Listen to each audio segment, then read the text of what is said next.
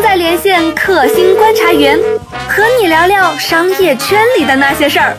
本栏目由三十六氪出品。大家好，欢迎收听三十六氪新商业观察，我是三十六氪的深度报道主编杨轩。今天呢，我们来聊一下九五后。九五后就是刚刚毕业了，我们特别邀请了我们的记者乔迁，他刚刚做了一个关于九五后这一届毕业生的报道。嗨，乔迁你好。Hello，大家好。嗯，哎，请问哈，就是我不知道你聊下来的结果，就是今年的就业情况怎么样？大家普遍反应还是很难。毕业生很多，然后那个，但是就是就业的岗位相对少，是这么一个状况吗？对，因为一三年就是最难就业季，可是这几年其实毕业生的数量一直都还在上升的，就并没有变容易。嗯，哎，据我们所知啊，其实互联网是一个非常大的就是吸纳就业生的一个行业。那我不知道，就比如说，就是在这个领域里面，就是呃，有没有什么变化？比如说，大家更愿意去哪些公司？今年哪些公司特别受那个青睐？我有跟 Boss 直聘聊一下，就是他们有一个蛮有意思的数据，是说，呃，比如说像 ofo 和摩拜这样的共享单车公司，今年他们的排名都进入了前二十。比如说 ofo 在十五名的左右，然后摩拜在十八名。可是这两个公司其实，在去年都还是没有出现在这个榜单上的。哦，就是说非常新和非常热的公司。对。哎，那学生们是怎么想的？他们为什么会进这样的风口公司呢？我有聊到一个去摩拜的一个女生，她是学新闻专业的，然后她去摩拜是做市场营销工作。她就提到，其实比如说就拿她的市场营销这个岗位来说吧，她是有机会，就如果你的创意、你的 case 足够好的话，是有机会在不同的城市进行复制的。那这样其实就会有比较多的成就感和动力吧。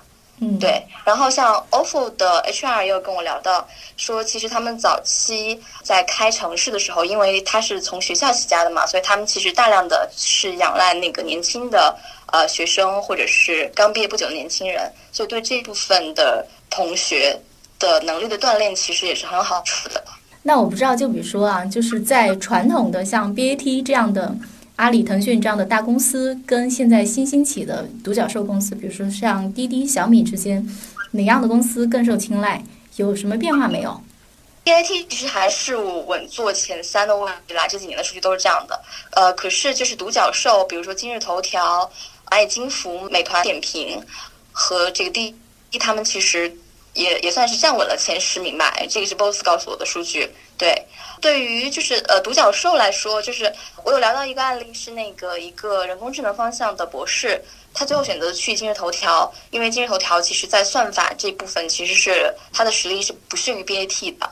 他为什么不去百度呢？因为在 BAT 里面，百度是在人工智能的技术积累可能是最雄厚的一家。呃，他有提到说他其实是没有投这个百度的简历的，因为呃百度确实在过去这一两年时间内其实是负面新闻比较多的嘛。从那个魏则西事件，然后到他的一些高管的变动啊，其实整个公司其实处在一个比较动荡的时期的。其实这样的变化会直接影响到毕业生对于他的一个价值的判断。哎，我能这么理解吗？就是说，像九五后的毕业生，他们可能对现在的信息非常的敏感，他可能跟我们当年那种傻傻的样子是不太一样的。就是说，就是外界的信息会极大的影响他的决策。我觉得这个是成立的，对，因为信息的渠道很发达嘛。我不知道，就比如说，就是这是我自己的猜测。那在你实际去跟 HR 们聊的过程里面，有类似的、有真实发生这样的情况吗？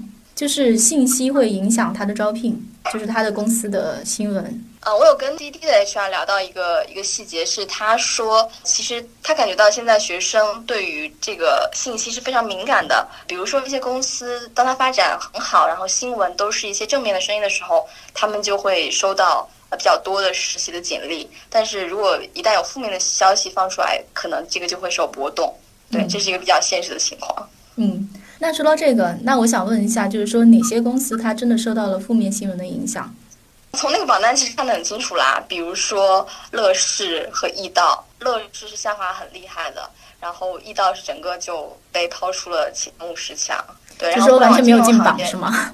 对，然后互联网金融行业好像就是去年到今年也有一个比较大的一个波动，对，公司就会变少在这个榜单上。对，因为在过去一年，互金的无论是互金的退潮，还是 P to P 的那个负面新闻都是非常多的。那我觉得的确，我觉得还是挺能感受到这一代学生可能对信息是非常敏感的。他们就是怎么去看待那个工作跟生活之间的平衡呢？他们有说我一定要在一线城市，然后去拼搏努力奋斗吗？还是说他们有其他的选择？从数据上来看，就是呃，想留在一线的，比如说北上深的这些学生，确实是在变少的，而且这个变少的比例和幅度是比较大的。大概每年下降五个点吧，这个是 BOSS 直聘给我的数据。他到今年大概只有百分之三十的学生想一定要留在一线了。然后我有聊到一个案例是，呃，一个南京大学的女生，她有收到喜马拉雅的 offer，可是她现在正在犹豫，因为呃苏州的一个事业单位其实也是有机会留下的。她其实很想争取，因为她觉得在互联网公司可能还是一种压力比较大、节奏比较快的状态，然后生活和工作可能不能分得太清楚。但她还是希望。比如说有一个相对更轻松的工作，然后可以有自己的生活。这个东西跟一线城市的房价有关系吗？有关系的。对他有提到说，如果留在上海的话，可能会压力比较大。可是苏州的话，就是属于怎么说，蹦一蹦还是能够到的那那个 level 吧。嗯。哦，我觉得这代这代年轻人还挺成熟的，就是刚刚毕业已经想得很清楚了哈。在校园里应该是受到很多这种信息的影响吧。对，有一个女生告诉我说，他们的老师居然在课堂上都会说自己是怎么炒房致富的，所以他们应该也比较早的感受到这种生活的压力吧，我感觉。嗯，那我不知道整体哈，像这次的采访里面有没有让你印象非常深刻的人或者事儿呢？有啊，我文章的开头用的那个案例就是一个叫欧阳晨毅的女生，其实给我印象蛮深的。她其实整个的呃学历啊。背景其实不是算特别好的，可是他就是很主动的，就是大学期间就开始做实习吧。然后当然是在他传统的一些他英呃就是英语学习的这个方向去做的。可是当他毕业的时候，呃，他就想去尝试新的事物，比如说互联网公司，然后呃怎么去用 AI 的技术去教人学英语。他对这个充满好奇心的，而且他就是也很有勇气去到上海。而不是回他的老家。其实他在老家，他的父母是可以给他安排很稳定的工作的。对，嗯，这代年轻人，年轻人毕竟还是年轻人，年轻人还是有勇气的。好，那好，谢谢乔老师。嗯嗯，谢谢。从刚才跟乔倩老师的连线中呢，我们也能感受到，就是这一代九五后毕业生还是挺敢的一代，就是说他们敢去追最热的风口，就是生命要一些冒险和刺激，然后他们也敢说，我不要随大流。我觉得房价压力太大了，我就是要生活，我不要在一线城市生活。我觉得这些都是挺让人钦佩的地方。然后我们自己就是在我们的工作中，我们也跟这一代的毕业生有了交道。我会觉得说，这一代的毕业生他们的创造力，然后他们对信息的敏感，如果就是雇主们能够用好这些毕业生，能够抓到最最优秀的人才，我相信大家这个公司们也会有一个更好的未来。好的，今天就跟大家聊到这里，下一期我们不听不散。